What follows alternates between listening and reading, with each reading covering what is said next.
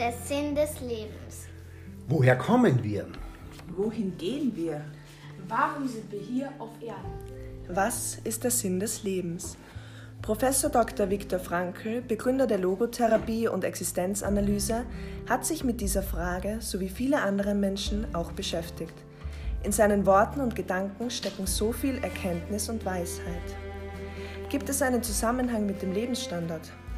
Beide Extreme, sowohl die äußerste Not als auch die äußerste Befriedigung, können zu einer Krankheit führen. Wozu der Erfolg? Wozu dieses äußere Glück? Was ist der Sinn? Sinnlosigkeit ist keine Krankheit, sie kann aber dazu führen. Es gehört zum Wesen des Menschseins, dass es immer über sich hinausweist auf etwas, das nicht wieder er selbst ist. Erst dort ist der Mensch ganz Mensch, wo er sich selbst vergisst. Wenn man zum Beispiel den Dienst einer Sache nachgeht oder bei der Person ist, die man liebt, so wird der Mensch ungewollt, unbewusst glücklich. Freude ist die Auswirkung der Selbsthingabe an Menschen oder Sachen.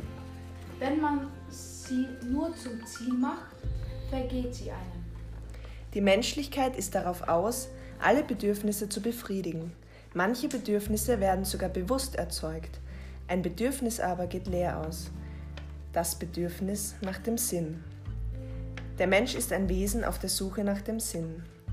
Nun möchte ich noch mit einem Eintrag, einem Gedicht von Tagore, einem indischen Dichter und Philosophen, abschließen. Ich schlief und träumte, das Leben wäre Freude. Ich erwachte und sah, das Leben war Pflicht. Ich arbeite und siehe.